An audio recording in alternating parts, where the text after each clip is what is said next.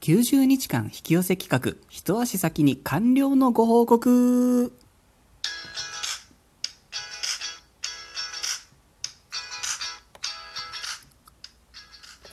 私、占い師のティモがスマートフォンアプリラジオトークにて収録してお送りしております、スーセイジャンクション第32回にして特別編でございます。皆様、いつもお世話になっております。90日間引き寄せ企画、調子はいかがですか？今日はタイトルの通りです。一足先に一旦のひとまずの引き寄せ完了報告の回とさせていただきます。えー、ラジオ音源ですと第6回イントロダクション編から今日がぴったり30日3の倍数なんですね。そして目標設定編から27日、やっぱり3の倍数の本日、とあるものをゲットいたしました。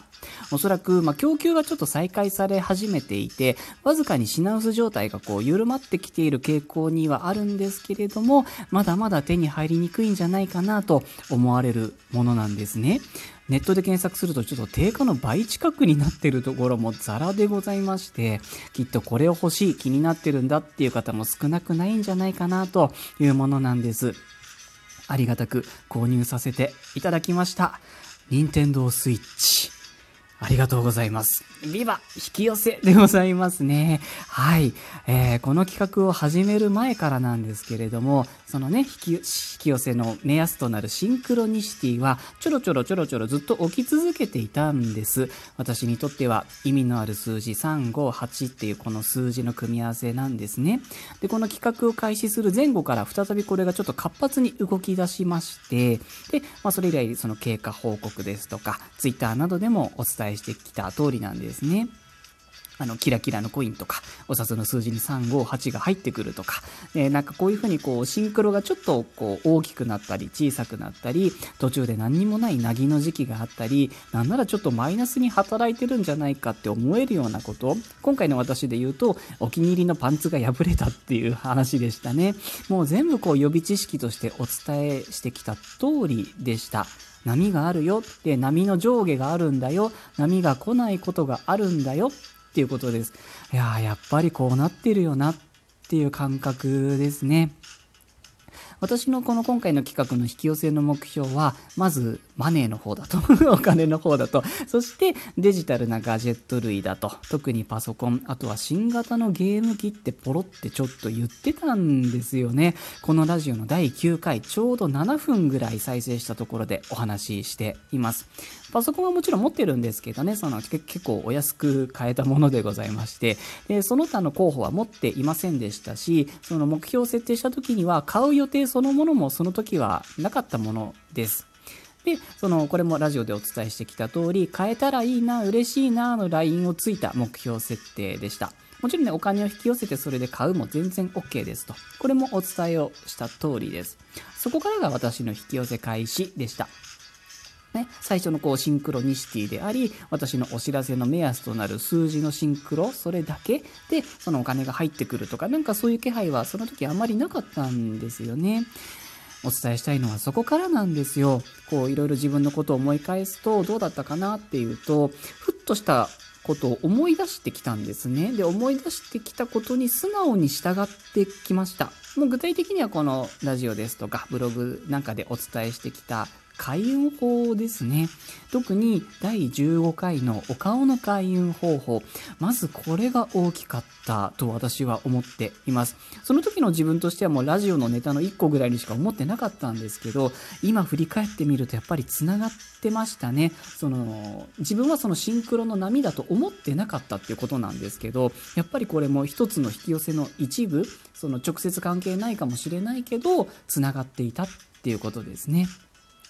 で、途中でその、なんだかんだって言ってるうちにちょっと波が大きくなったり小さくなったり来なくなったり、パンツが破れたりしてたんですよね。で、その後ですよね、実はですね、一週間か10日ぐらい前ですかね、一回そのスイッチを売ってるの見かけたんですよ。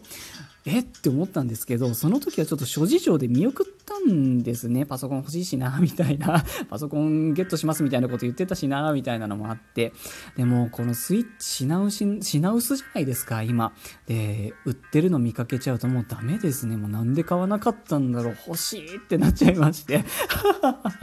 ただまあ、引き寄せ的にですね、欲しいっていうのはやっぱり良くないですよね。今持ってないっていうことになっちゃうので、ある、持ってる、もうここにいかにシフトするかがすごく大事だっていうのも最初から一貫してお伝えしているとこなので、なるべくこのないじゃなくて、あるにこう、方向転換、シフトしようと、努力だけはしてきました。欲しいなって思うたんびに、まあ、そのうち買えるだろうとか、在庫を復活するんだろうとか、もうそっちの方に無理やり持っていく感じでしたね。無理やりでした。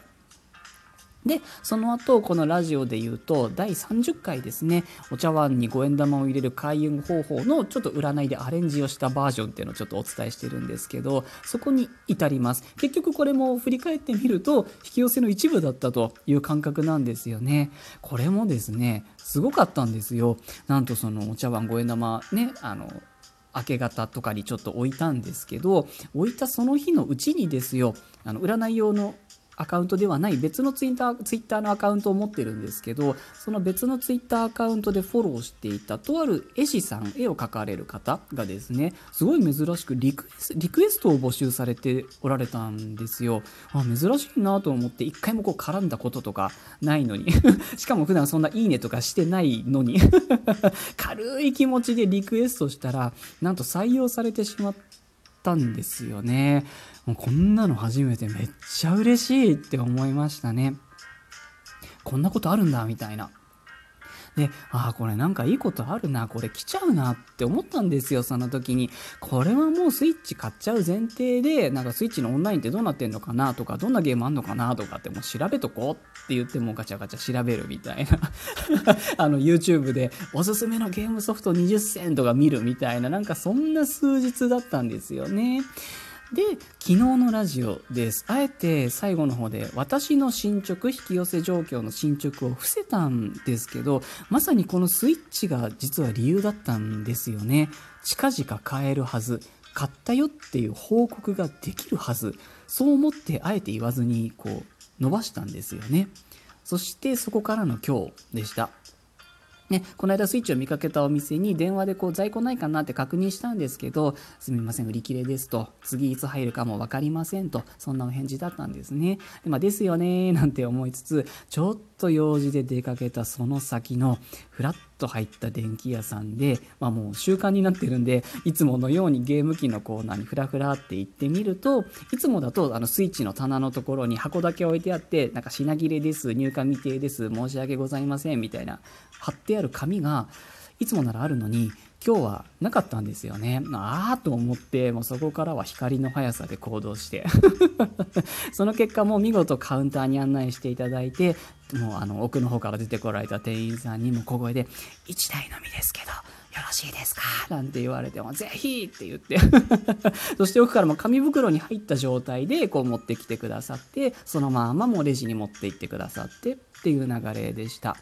あのなんか抽選申し込んだとかそういうことでもなくて普通に売ってるところに普通に遭遇したっていう感じだったんですよね。